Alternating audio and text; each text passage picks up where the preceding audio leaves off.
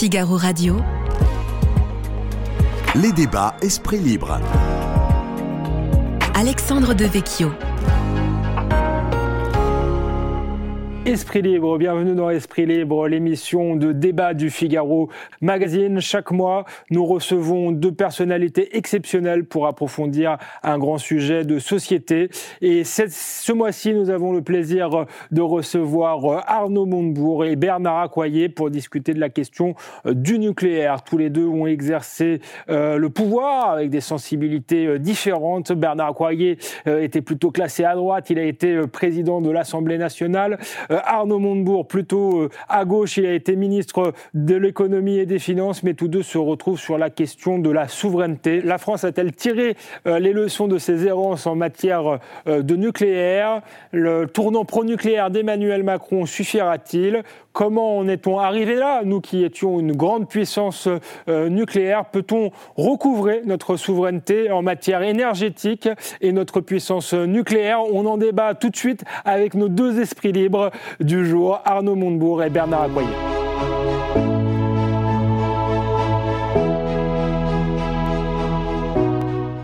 Arnaud Montebourg, Bernard Accoyer, bonjour. Bonjour. Bonjour. Ravi de, vous recevoir pour parler pendant une heure de la, question euh, euh, du nucléaire. Bernard Accoyer, on rappelle que euh, vous êtes aujourd'hui, vous dirigez l'association de défense du patrimoine nucléaire et du climat, PNC France, une association dont je crois, Arnaud Montebourg, vous êtes adhérent. Oui, j'ai adhéré. Je crois que nous partageons des combats transpartisans, quelles que soient les sensibilités, dans, ce, dans, ce, dans, dans, les orientations. Eh bien, nous pouvons nous rassembler sur ce qui euh, intéresse euh, la nation. Et, le plus important, euh, qu'elle a à assumer dans le futur. La question énergétique n'est pas une petite affaire. Non, c'est justement une question de fond qu'on traite malheureusement assez peu dans les médias. Donc on est heureux de vous avoir pendant une heure. Vous avez des sensibilités différentes, mais enfin l'intérêt général fait qu'aujourd'hui vous êtes rassemblés. Le 1er août dernier, les, tarifs réglementés de, l'électricité ont augmenté de 10%. il s'agit du début de la fin euh, du bouclier tarifaire qui s'arrêtera en, 2025. Est-ce à dire que les problèmes structurels que nous, avons, nous avions en matière de production d'électricité et notamment en matière de, nucléaire sont en passe d'être dépassés? Ah, Si on regarde ce qui se passe dans la vie de nos compatriotes, à partir de là, euh, la question du prix est essentielle. Parce que la France a eu l'intelligence dans les générations passées de bâtir un outil de production centralisé, euh, extrêmement rentable, archi compétitif, euh, qui s'appelle EDF et euh, qui s'appuyait sur deux jambes, l'hydraulique et les barrages, qui étaient construits pendant toute, l'après-guerre, mmh. et le nucléaire, qui été construit dans les années 70-80. et ces outils-là ont permis d'avoir une électricité très compétitive qui nous permettait de faire face à la question d'abord du choc pétrolier et puis maintenant, euh, avec l'évolution euh, du questionnement euh, climatique, faire face à la, à la question climatique, c'est-à-dire à la décarbonation de l'économie. Nous, nous importons chaque année au minimum 50 mmh, mmh. milliards sur la balance, qui pèsent sur la balance commerciale d'énergie fossile et on a échoué à diminuer cette mmh, quantité-là. Néanmoins, nous avons cet outil. Mais aujourd'hui, sur le terrain, les entreprises, les ménages les prix s'envolent. Hmm. Euh, Ce qui est l'augmentation pour les particuliers, mais on oublie, vous êtes entrepreneur euh, d'ailleurs, ah euh, Arnaud Montebourg, on, oublie que les, entreprises, notamment les artisans, les industriels, ont vu leurs factures pas seulement augmenter de 10%, ben, mais... ça va du coiffeur au boulanger, mhm. en passant par le boucher qui a du frigo, le boucher c'est son four, le coiffeur c'est sa lumière, et toute activité économique a besoin de cette sève qu'est l'énergie. Hmm. S'il n'y a pas d'énergie, vous ne pouvez pas. Hmm. Euh, les machines, donc de l'industrie, en passant de la grande industrie jusqu'à la petite PME, en passant par la TPE, l'artisan, vous avez aujourd'hui des augmentations entre 200, 300, 400% quatre fois, euh, et on se demande d'où vient l'inflation. L'inflation, elle, n'est pas tombée du ciel, hmm. elle vient d'abord, son premier canal de diffusion, c'est les prix de l'énergie. Puisque à chaque fois qu'un industriel ou un petit artisan qui produit est dans la situation de devoir subir des, coûts de production, il, ne fait qu'une chose que de le reporter, sur ses clients. Hmm. Les clients, c'est qui? C'est les ménages, et c'est la grande distribution, et elle-même, la grande distribution hmm. continue. Donc pourquoi l'inflation ne baisse pas? Parce que le coût de l'énergie ne baisse pas Voilà. La- L'inflation, elle continue son augmentation délirante parce que le coût de l'énergie n'a toujours pas été maîtrisé Mmh. plus d'un an et demi après la première flambée. Alors, Bernard Accoyer, vous, vous partagez ce, ce constat. Pourquoi alors euh, en finir avec le bouclier tarifaire si le prix de l'énergie ne baisse pas? Et est-ce que ce bouclier tarifaire euh, résout le problème? En réalité, on a un problème euh, structurel. C'était une solution d'urgence, mais est-ce que les, les- les causes de ce problème ont été euh, réglées hein? Hé- Hélas non. Hélas non. Euh, Arnaud a rappelé les conséquences industrielles et donc les conséquences sociales directement de ces erreurs qui ont été euh, celles qui ont conduit à, faire que la France, qui était euh, en surabondance de production électrique, se retrouve maintenant en manque d'électricité. Et nous sommes toujours dans situation précaire. Il ne faudrait pas croire que c'est réglé. C'est la raison pour laquelle la fin du bouclier dont le gouvernement nous dit qu'il interviendrait dans, dans deux ans, va être problématique pour euh, les, les ménages, pour les entreprises. On voit déjà les conséquences de la réduction de la puissance de ce bouclier et sur les ménages qui sont nombreux à ne plus y arriver et les entreprises dont on, on, on tait un petit peu aujourd'hui le nombre d'entreprises qui, euh, qui meurent en raison du, du- du coût de, de l'énergie. Donc ça, c'est un énorme problème. C'est la raison pour laquelle nous euh, soutenons une reprise extrêmement euh, vigoureuse, d'abord de la prise en considération des réalités énergétiques et physiques, et ensuite de la reconstruction de notre souveraineté euh, énergétique et électrique. Alors vous avez évoqué la question européenne, il faudra que nous y revenions, On- on va y parce revenir, qu'elle ouais, parce qu'elle tout à est, elle est au cœur de, la, de la problématique, elle est aussi au cœur de ces prix qui sont des prix qui sont euh, proprement insupportables de façon durable. Oui, c'était ma question. Euh, euh, Arnaud Bonbourg peut-être euh, peut y répondre également. Quelles sont les causes profondes de cette augmentation des prix? On a beaucoup parlé euh, de, de la guerre en Ukraine. Est-ce que c'est vraiment le cas? On était, il y a quelques années, exportateur net euh, d'électricité. Donc on devrait peut-être, euh, paradoxalement, on aurait dû être peut-être les, les gagnants en Europe euh, de, de cette guerre en exportant notre électricité à nos voisins. Donc euh, comment on, est- on en est arrivé là? D'abord, nous, sommes- nous avons des coûts de production modérés, puisque nous avons amorti nos outils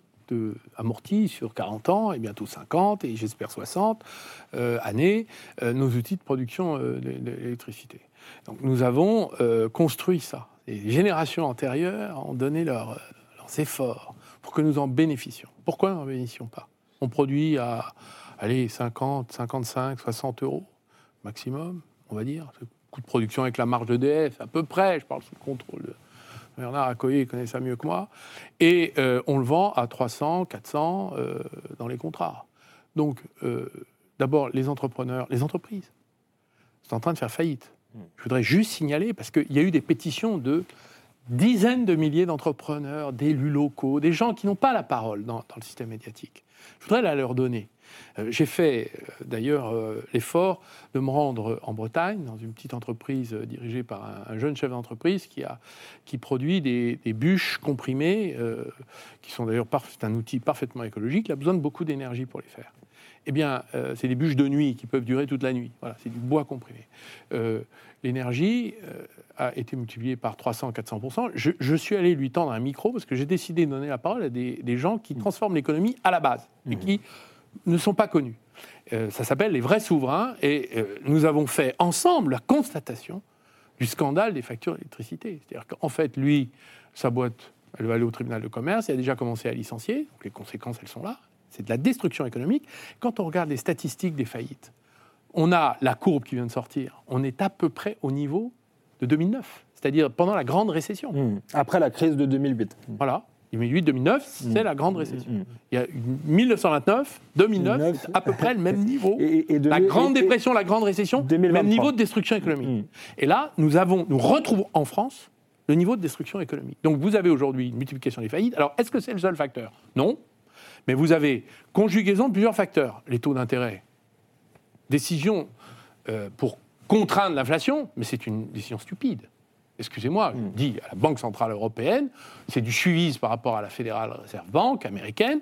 En vérité, la première question pour diminuer l'inflation et casser l'inflation, c'est s'occuper de l'énergie. Mais ça, on ne le fait pas parce que pourquoi le prix de l'énergie est si élevé? C'était C'est ma question. parce que, je réponds, ma question. détour. euh, Mais vous avez bien fait de faire un détour, on a le temps. on est là pour ça. c'est que les mécanismes de formation du prix de l'électricité unifiés sur le marché européen sont indexés sur le gaz. C'est une décision qui n'avait aucune conséquence en 1996. Lorsque, en dehors des traités, une directive est venue organiser le marché, on n'est pas obligé de se fier à, à ce marché. Mmh, mmh. Euh, ça n'est pas dans les traités ni compétences de la Commission européenne. Donc nous pouvons parfaitement décider de nous en affranchir, nous en, nous en affranchir comme l'ont fait l'Espagne et Portugal. Le Je voudrais le Portugal. signaler. C'est un point intéressant. Eux, ils ont sauvé leurs abattis. Mm. Nous pas, parce que nous sommes les bons élèves de la construction européenne, comme d'habitude, au détriment de l'intérêt national. Donc là, on se retrouve à des prix indexés sur le gaz. Le gaz est très élevé. Euh, même quand le gaz baisse, les mécanismes spéculatifs continuent à fonctionner avec une inertie coupable. Et nous nous retrouvons maintenant avec des prix d'électricité destructeurs. Donc vous avez les taux d'intérêt, les prêts euh, garantis d'État qui arrivent à échéance, donc euh, les entreprises ne peuvent pas rembourser, et le prix de l'énergie qui les étrangle. Donc avec ça, bah, vous avez une vague de faillite qui est en préparation, qui est, une des plus graves de- des 20 dernières années. Et euh, je suis désolé, sur quel ton il faudrait le dire? C'est pour ça que j'ai accepté votre invitation. Parce que nous-mêmes, nous fabriquons de la glace chez les paysans. Nous, nous- avons des prix, des coûts de production qui explosent. Euh, la grande distribution nous a permis de reporter un peu, mais pas tout. Mais euh, comment on va faire? On va travailler à perte. Donc en fait, on va perdre de l'argent, on va faire faillite. Donc c'est ça la conséquence sur des centaines de milliers d'entreprises aujourd'hui qui ne savent pas comment faire.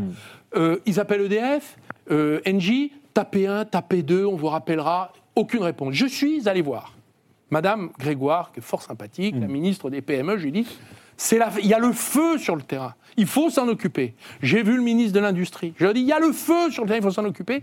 Ils ne veulent pas ou n'arrivent pas à négocier la fin du système de formation des prix européen. Européen. Et donc nous sommes là, arrivés au mur de notre naïveté européenne. On va, on va en parler longuement, euh, Bernard Accoyer, de cette question du marché européen, parce qu'elle est centrale, comme l'a dit euh, Arnaud Montebourg. Mais Arnaud Montebourg nous dit euh, la situation est dramatique. euh, on est dans une situation qui ressemble à la crise de 29 euh, ou de 2009, 2009. euh, avec des, des faillites en cascade, avec le- en fait l'inflation qui continue de, de- de galoper puisque les prix de l'énergie continuent d'augmenter. Le, le Premier ministre, enfin Madame Borne, nous a expliqué finalement que le, le pic d'inflation était en train de, de- de passer. Il y, a, il y a comme un décalage entre le, le constat que fait Arnaud Montebourg et le constat que, que fait le gouvernement. Euh, comment vous l'expliquez? Est-ce que ça vous inquiète? Ben, Je pense qu'il y a- il y, a effectivement euh, une distance entre les réalités, réalités physiques, techniques, financières, euh, et euh, un certain discours politique. Euh, sur le bouclier tarifaire, on oublie qu'il a ruiné, contribué à, à ruiner les finances d'EDF, parce qu'on lui a fait supporter une part importante du coût euh, faramineux du bouclier tarifaire, mais également les finances de l'État, c'est-à-dire directement les contribuables. Quant à EDF, On va le payer en, en impôts, ce oui, bouclier et on tarifaire. continue. Et on Hmm. continue. Même s'il paraît qu'il n'y aura pas de hausse d'impôts. Mais... Oui, ça, c'est. mais voilà, c'est cette distance entre les réalités et le discours. Donc il faut absolument que la France prenne ses responsabilités à Bruxelles, qu'elle a commencé à ajuster un petit peu ses positions, mais je pense personnellement que c'est insuffisant. On ne peut pas continuer comme ça, parce qu'on on, va aboutir à une catastrophe industrielle, économique, sociale et donc politique. Et il y a le feu, y a le feu. Euh, la France a un espace pour dire ça suffit, euh, on ne peut plus euh, continuer comme si de rien n'était. Il y a un, changement fondamental sur ce qui est vital et stratégique pour les États, c'est-à-dire l'accès et le coût de l'énergie.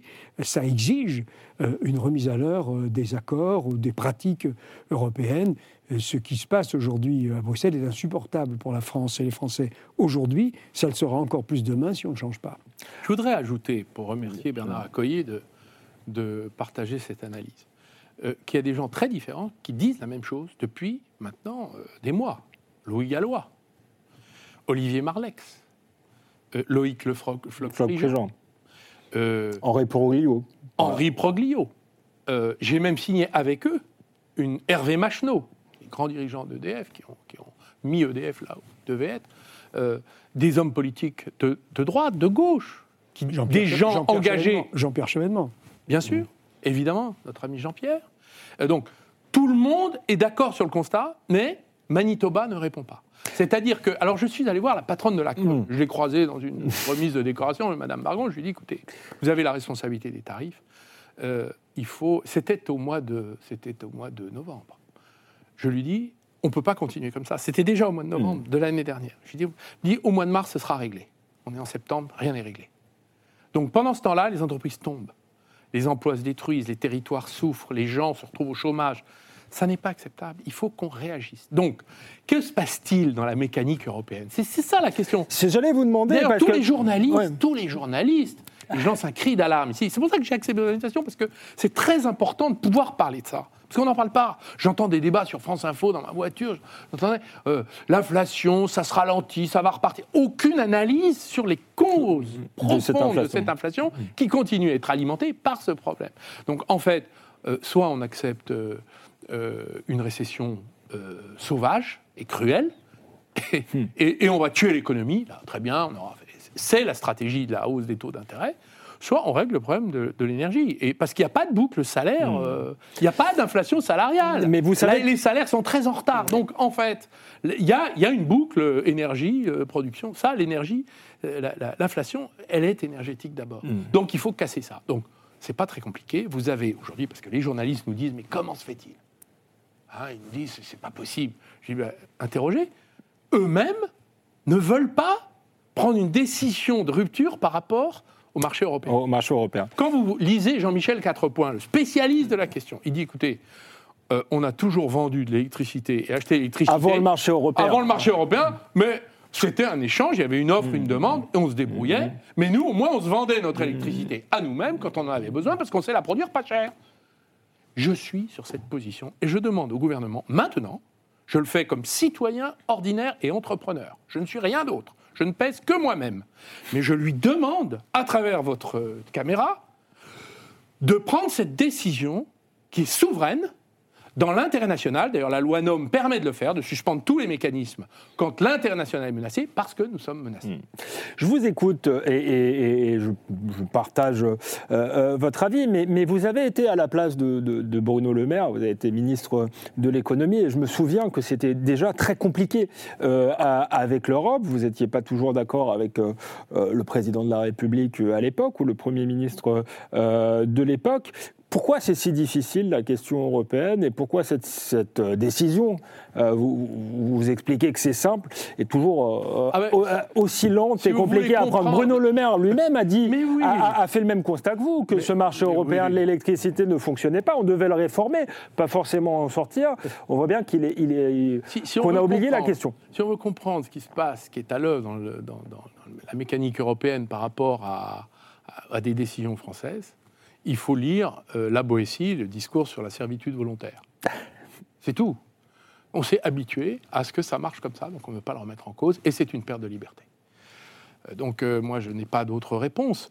Euh, je veux juste noter que le monde a changé par rapport à l'époque où j'exerçais. Les règles relatives aux aides d'État ont été suspendues.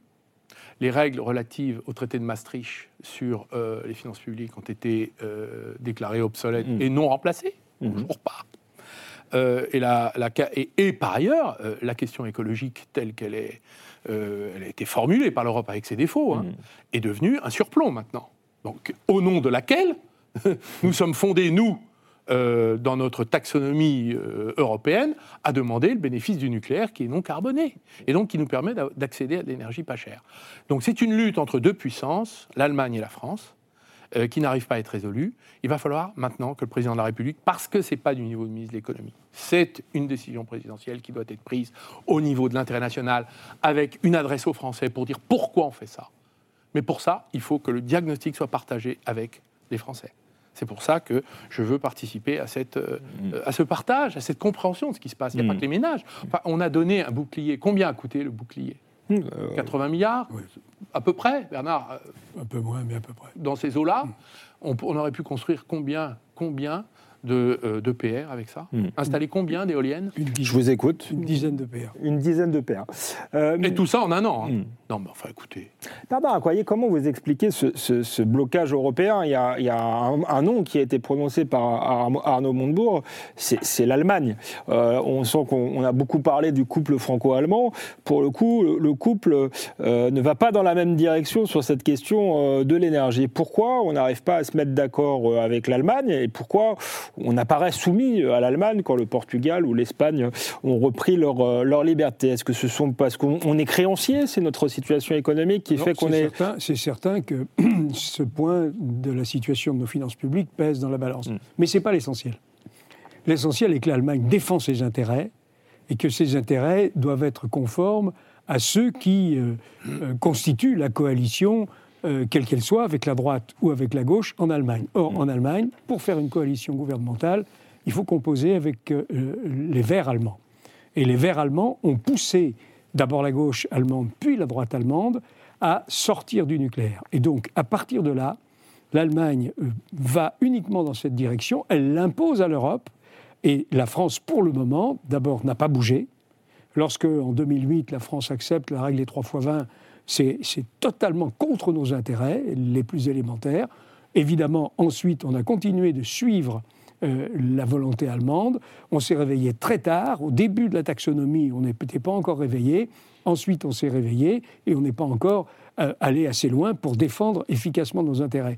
Donc, on se souvient de De Gaulle qui avait pratiqué la politique de la chaise vide, il y a un moment où euh, probablement cette question doit se poser et il revient au chef de l'État de mesurer les conséquences de ce qui se passe en ce moment euh, à Bruxelles et sur les conséquences, que ce soit sur euh, la formation du prix de l'électricité, la réforme du marché de l'électricité, les aides publiques à, la production d'électricité décarbonée, tout euh, est contraire aux intérêts de la France. Donc là, ça ne, peut plus durer.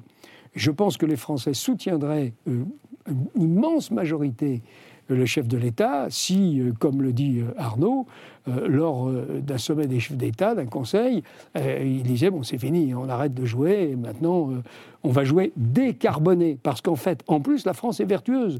C'est nous qui sommes les meilleurs et de très très loin en matière d'émissions de gaz à effet de serre grâce à notre parc nucléaire et à, nos barrages.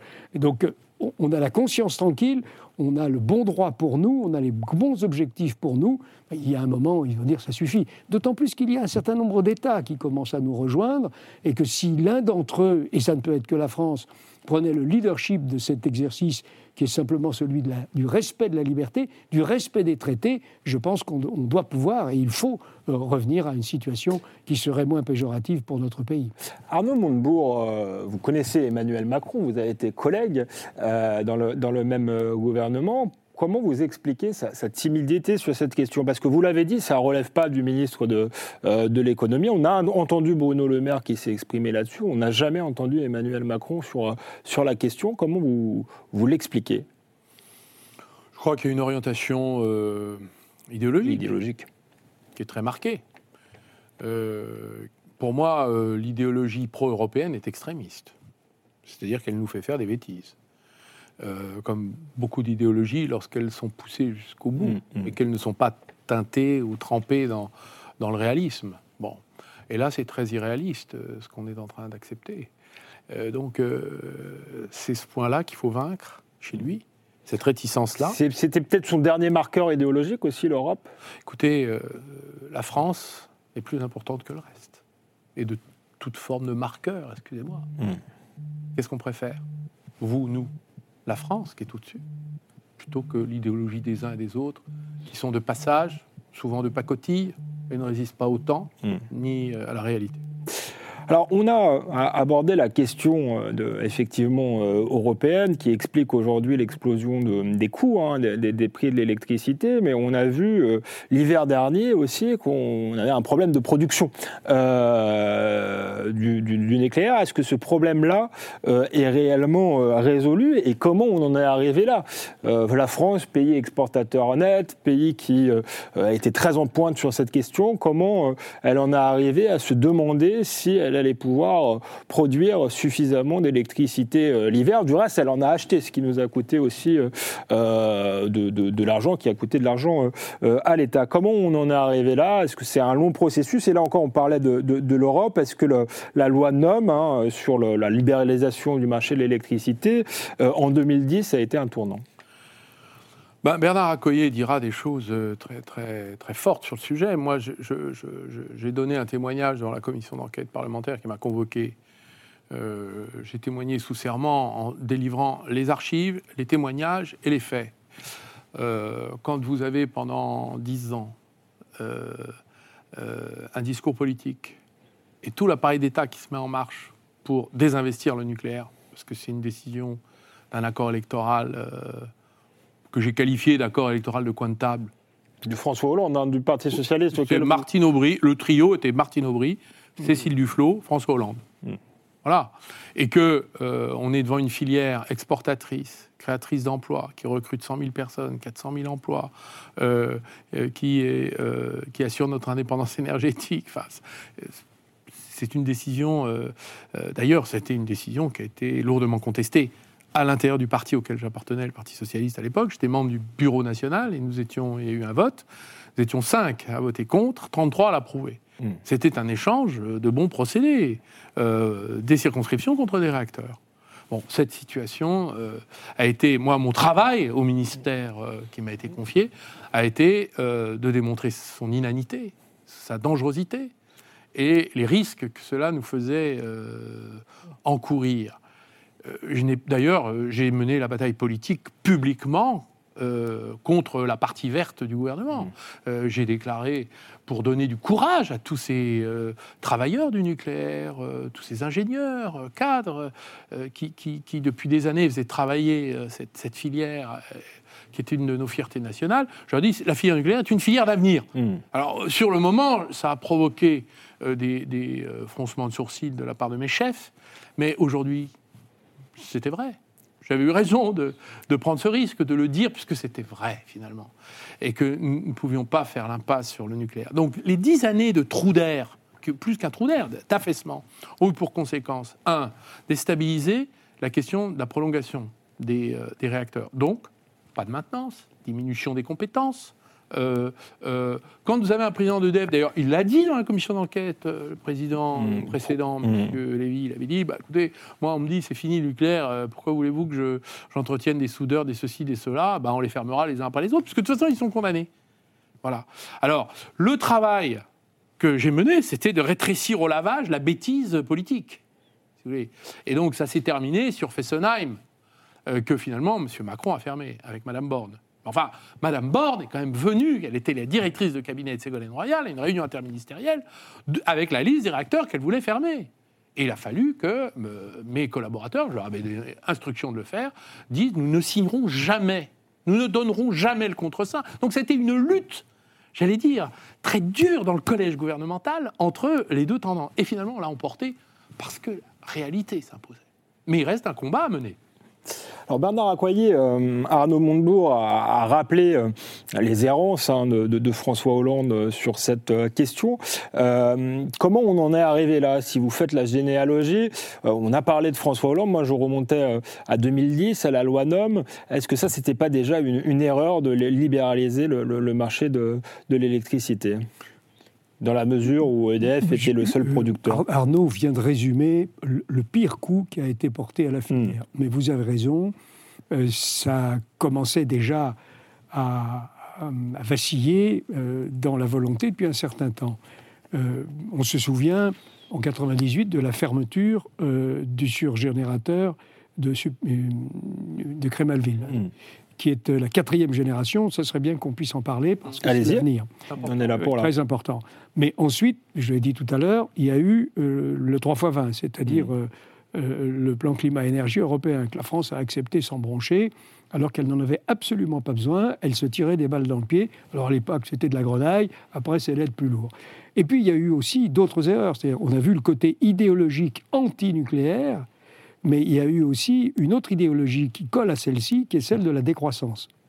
Et celle-ci a conduit à fermer euh, 14 euh, gigawatts de puissance installée pilotable, c'est-à-dire des centrales à charbon, des centrales à fioul, qui ne servaient que quelques heures par an pour euh, assurer euh, la demande de pointe.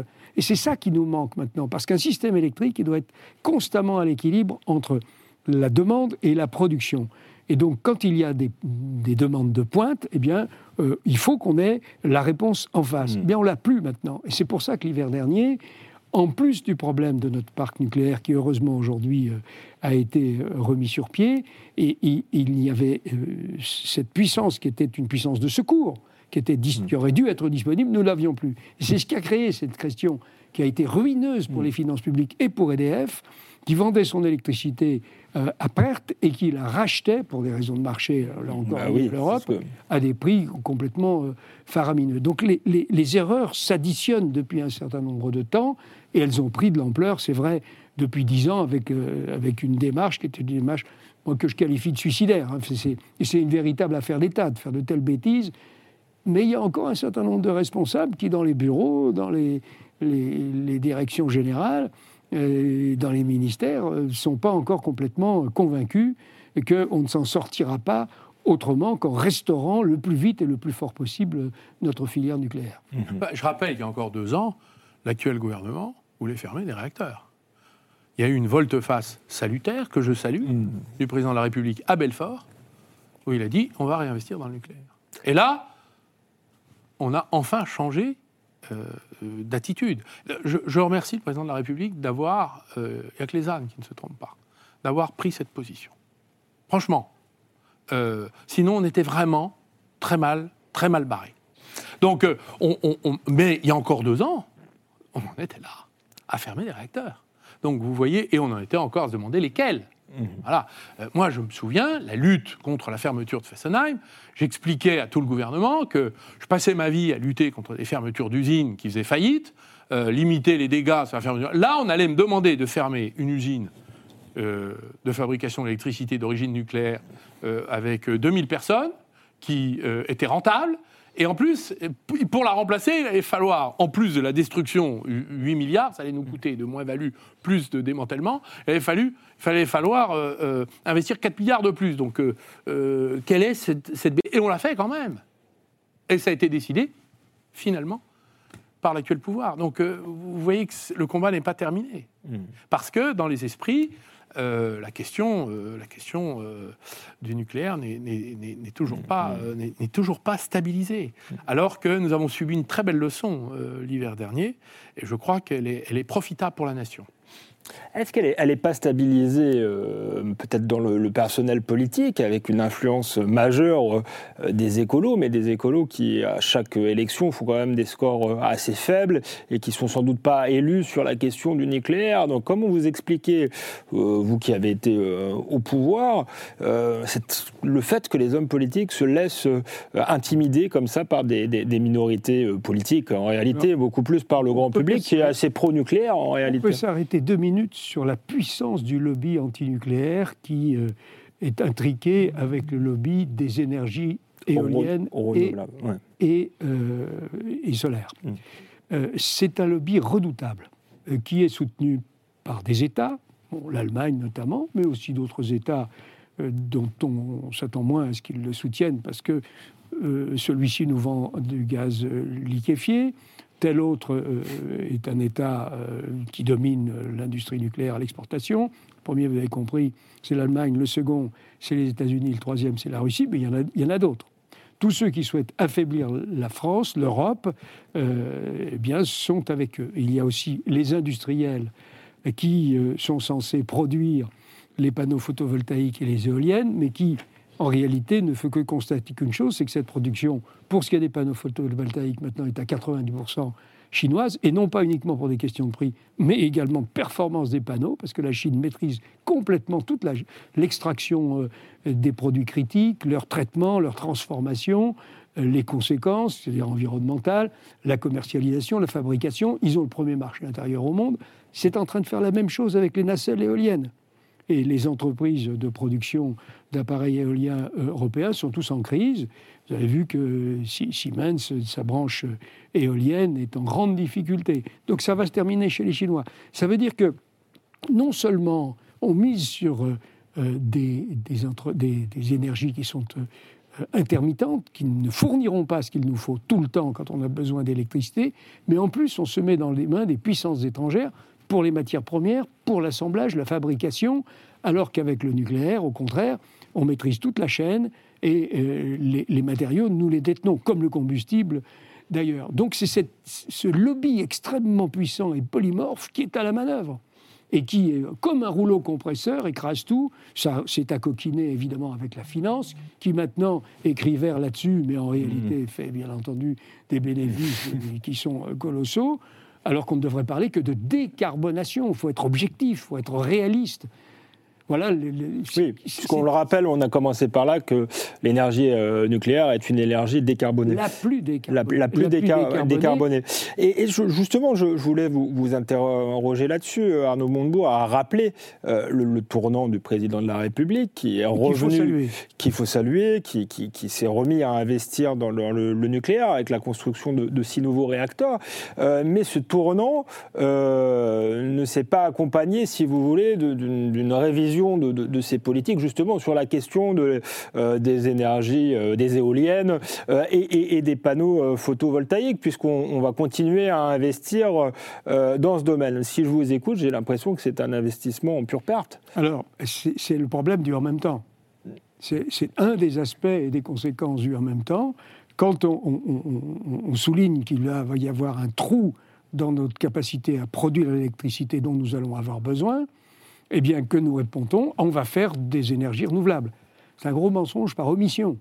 Parce que qui dit euh, euh, construction de, centrales à énergie renouvelable, éoliennes et photovoltaïques, dit gaz.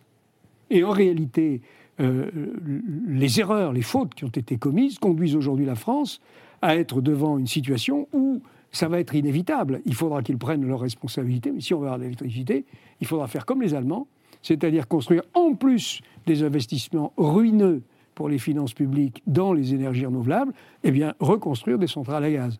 C'est-à-dire qu'on aura perdu sur tous les tableaux. On n'en est pas encore tout à fait là, mais il faudrait y penser. Or, vous, avez raison, RTE, mais aussi la Direction générale du climat et de l'énergie, n'ont pas encore euh, ajusté leurs réflexions sur ces réalités qui sont intournables. Et PNC, totalement euh, indépendante, appelle les uns et les autres à regarder ce qui va se passer, non seulement en 2050, où c'est tout à fait hypothétique, mais, mais tout de suite, en, de- en 2030, en 2035, parce qu'on n'aura pas de nouveau nucléaire avant 2035. Arnaud Montebourg, euh, ça a été rappelé par euh, Bernard Accoyer, l'Allemagne a investi euh, des milliards, hein, je pense, sur les éoliennes, le- les panneaux photovoltaïques, 600 milliards. en, en- en pure perte. Ils avaient à l'époque le, le- le- le gaz russe, ils avaient- la création de, de, de- de Nord Stream. La, guerre en Ukraine modifie totalement le- les équilibres géopolitiques. Donc euh, là, on a commencé sur l'Allemagne qui bloque sur le marché européen de, l'électricité, mais est-ce que et qui a, a été euh, anti-nucléaire, qui s'est euh, retiré uni- unilatéralement, Angela Merkel s'est retirée uni- unilatéralement du, du nucléaire, mais est-ce que ça va pas être l'intérêt de l'Allemagne bientôt aussi d'avoir des, centrales nucléaires? Comment vous expliquez que le, le- blocage persiste là-bas, alors que là, en vous écoutant, j'ai l'impression que c'est pas forcément leur, euh, leur intérêt Bah, Madame Merkel a déclaré qu'elle était très favorable au nucléaire, mais qu'elle avait un accord politique, ça me rappelle quelque chose, avec euh, les Grünen, les Verts allemands, qui l'obligeaient à tirer les leçons de Fukushima. Je ne sais pas quelles leçons on peut tirer de Fukushima, si ce n'est que privatiser les centrales nucléaires n'est pas une bonne idée. Euh, euh, les confier à des gens qui, à l'évidence, ne savent pas euh, gérer les, les- les accidents euh, naturels, puisque c'est un tsunami qui a touché euh, cette centrale, et il n'y a eu qu'un seul mort, euh, à ma connaissance, une seule victime par irradiation. euh, qui- Direct. ouais. euh, et, et donc, tout- toutes les autres victimes de Ils sont Fukushima victimes du tsunami. euh, sont, sont les victimes de, de la catastrophe Mm, mm. naturelle. Euh, Madame Merkel a tiré des leçons, dit-elle, de cette, euh, euh, catastrophe en fermant 11 centrales nucléaires. Elle a ouvert 12 centrales à charbon et au gaz. Voilà. C'est ça la conséquence. Elle a donc fermé le nucléaire pour ouvrir du charbon. Donc l'Allemagne aujourd'hui, avec la Pologne, sont les deux pays les plus pollueurs d'Europe, qui émettent le plus de CO2. Donc c'est pour ça que je dis souvent, quand je croise un écologiste, je lui dis amicalement, si tu as une manifestation à faire, tu devrais la faire d'abord en Chine, qui construit euh, 350 centrales à charbon en ce moment. Euh, tu devrais peut-être regarder aussi dans l'ASEAN combien il y a de centrales à charbon qui sont construites. Il y en a 600, 650. Et puis en Allemagne, ils viennent d'en construire euh, euh, une dizaine. J'ai la liste des noms. On a les, on a les implantations, on les connaît. Gaz, charbon. Bon. Donc, euh, et la France, dans tout ça, elle a maintenu son nucléaire coûte que coûte, vaille que vaille. Euh, n'a pas réussi encore à fermer ses centrales à charbon Saint-Avold et Cordemais, et elle a construit une centrale à gaz euh, Landivisio. Pourquoi? Parce que l'intermittence est insoluble. Hmm. D'abord, vous investissez de façon très coûteuse pour un rendement qui est divisé par 10 par rapport à euh, une centrale, qui, une turbine qui tourne tout le temps. Le vent, le soleil, c'est quelque chose d'aléatoire. Et donc, les Allemands, euh, en supprimant le nucléaire, ont été obligés de reprendre du charbon et du gaz.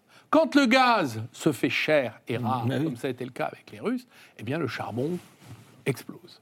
Voilà la situation allemande qui est intenable. Elle est intenable sur le terrain des engagements euh, politiques euh, climatiques, de politique climatique. Elle est intenable par rapport à la euh, cohérence du modèle allemand qui est en train, dont les prix sont en train de s'envoler. Parce qu'on a subventionné de l'éolien euh, et, du, solaire à prix d'or, et puis parce que le prix du gaz est trop élevé. Donc les Allemands ont une énergie aujourd'hui à des prix tellement élevés, alors ils ont beaucoup plus de, de finances publiques en bonne santé qui leur permettraient de financer un siège, contrairement à la France. Mais ils n'ont pas de modèle économique compétitif sur le plan énergétique. La France en a un. Sachons le défendre.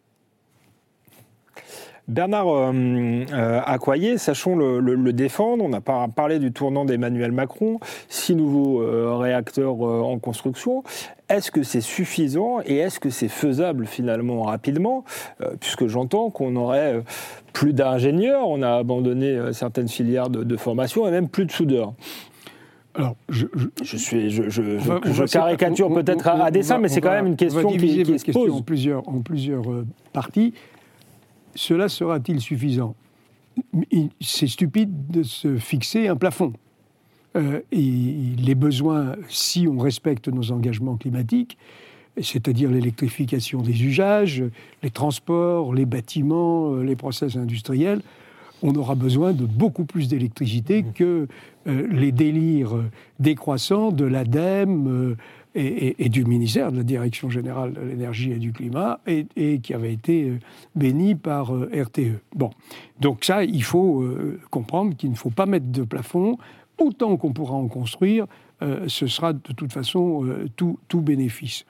Sur euh, les, ressources humaines, c'est un point extrêmement important auquel euh, EDF et l'État se sont attachés à apporter des réponses. Il faut espérer que les réponses seront à la hauteur des besoins. Je crois que quand il y a une volonté politique très forte, et c'est cela qui est absolument indispensable, c'est à cela que nous appelons euh, les responsables de l'exécutif, mais aussi les parlementaires, lorsqu'il y a une volonté politique très forte, on peut euh, remuer, remuer les montagnes et on doit pouvoir atteindre des objectifs beaucoup plus importants. L'industrie, les industriels se sont dit prêts à aller euh, beaucoup plus loin et donc je pense qu'il faut les suivre. Il faut, comme le rappelait tout à l'heure Arnaud, se souvenir de ce que nos, anciens ont su faire euh, en conception, en réalisation, réunir les savoir-faire nécessaires des soudeurs, des maçons. euh, c'est un objectif politique qu'il faudrait se fixer.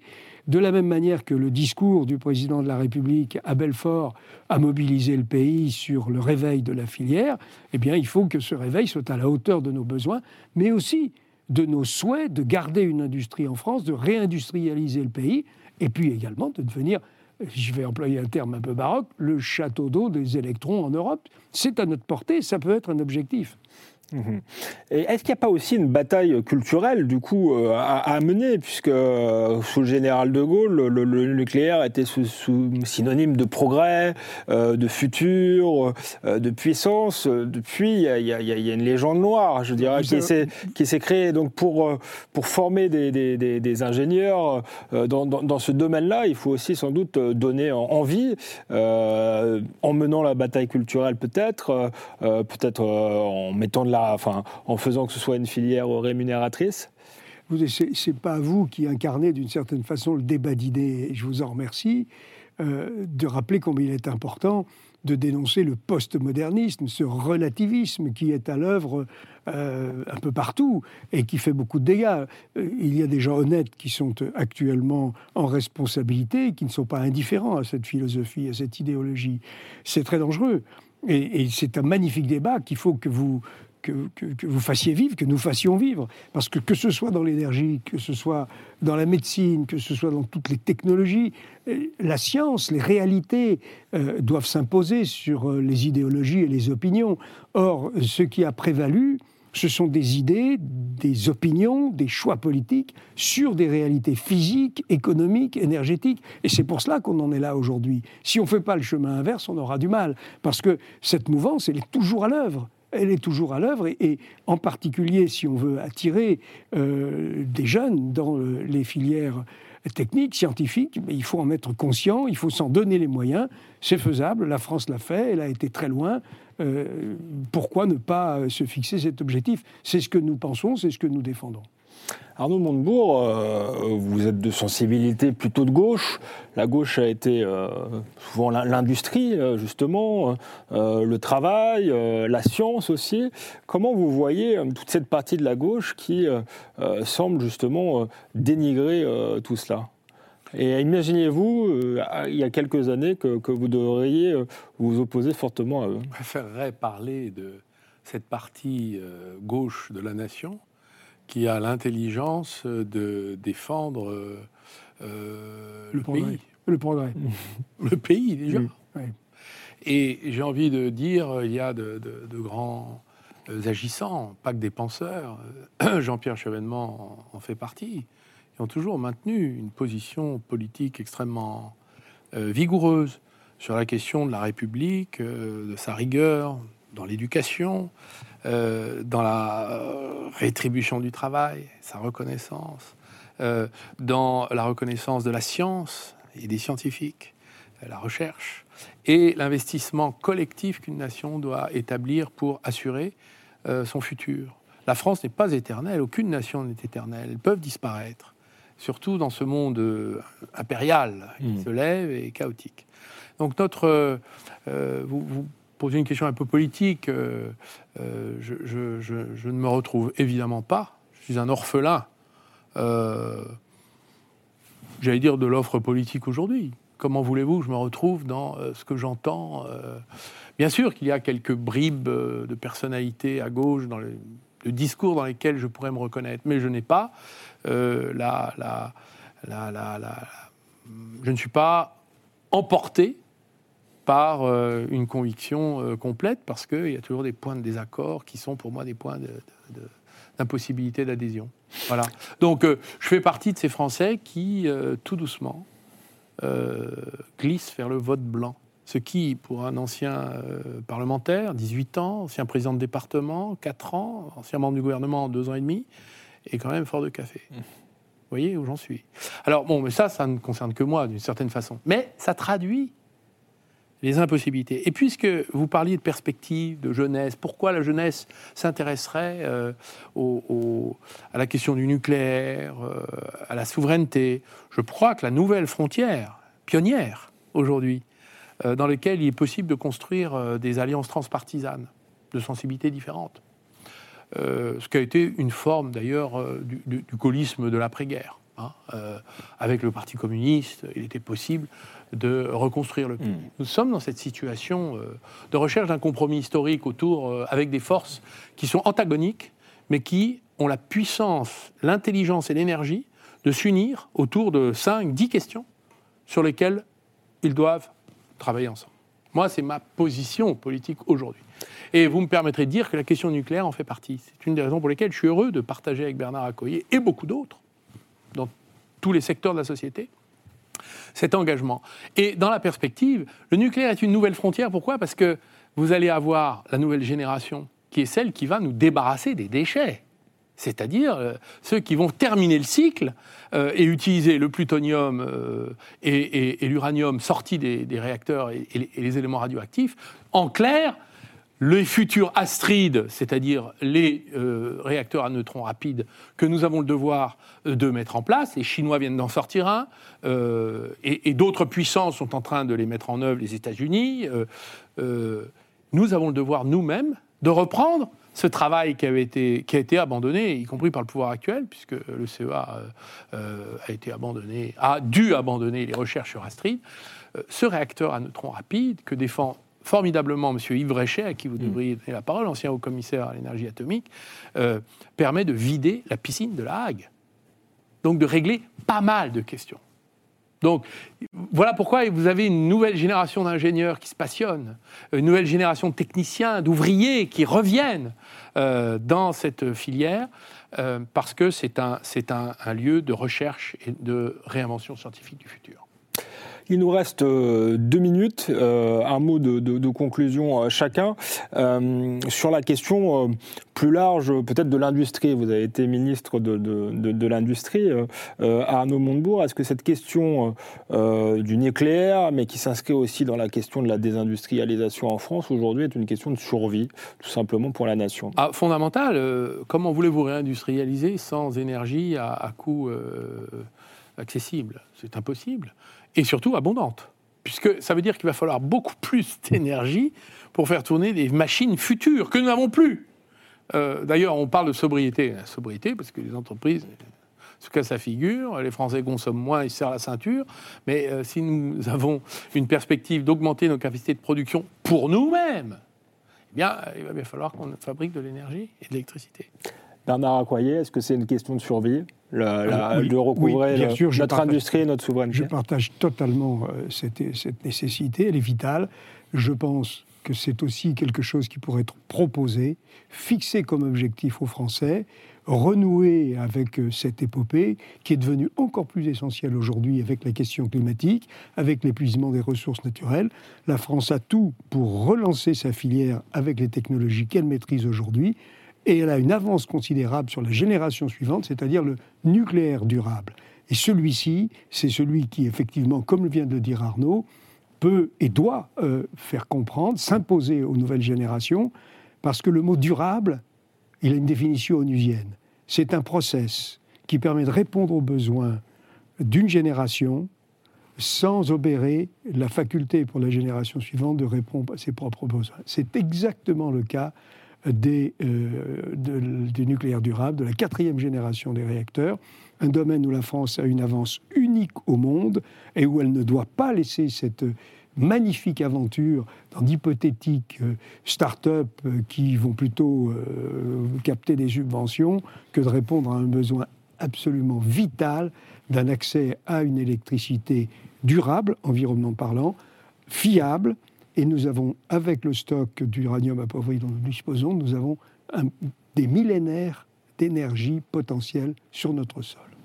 Bernard Accoyer, euh, merci. Arnaud Montebourg, merci. J'étais euh, ravi de, vous recevoir. Je crois que ça a été très éclairant. Vous pourrez retrouver dans 15 jours euh, ce débat également dans le, Figaro Magazine, dans la rubrique Esprit libre, que vous connaissez tous, que j'espère vous, vous continuerez à lire longtemps. Et puis, on se retrouve le mois prochain pour un nouveau numéro. Merci, à bientôt.